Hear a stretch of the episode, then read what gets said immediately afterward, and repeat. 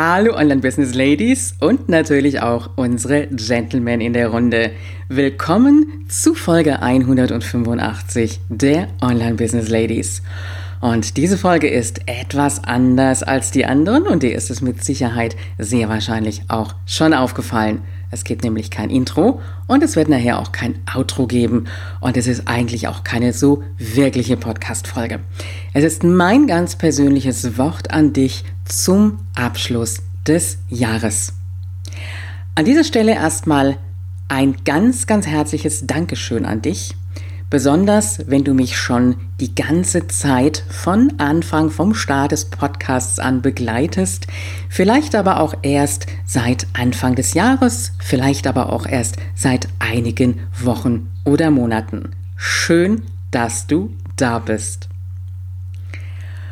Und ich weiß, es haben sich jetzt schon viele, viele Folgen angesammelt und einige haben gesagt, ich bin gar nicht mehr so richtig mitgekommen.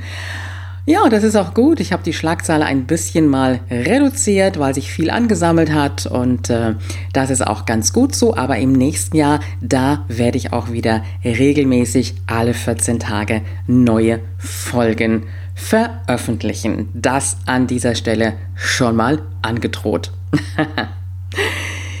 ja, ich gehe mal davon aus, dass du dir dieses Jahr mit Sicherheit vieles vorgenommen hattest und mit Sicherheit auch einiges davon erreicht hast.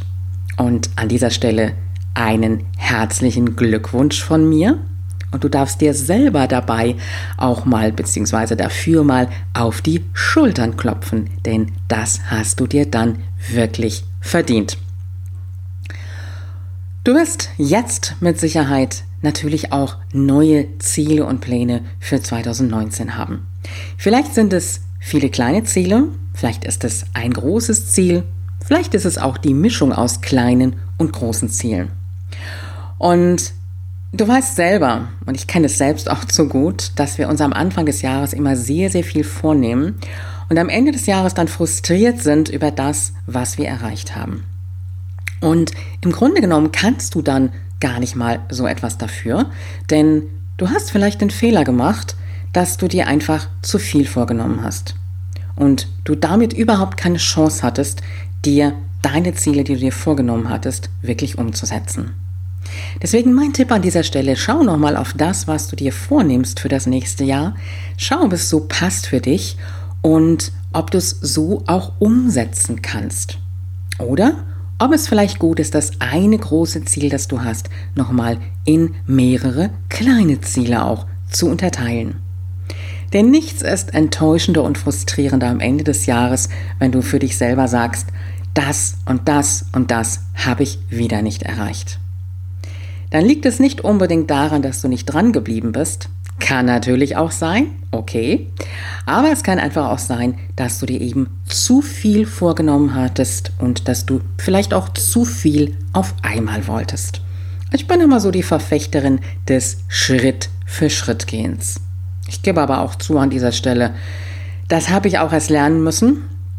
Und manchmal will ich selber auch zu viel auf einmal. Ich glaube, da haben wir mit Sicherheit schon so einige Gemeinsamkeiten.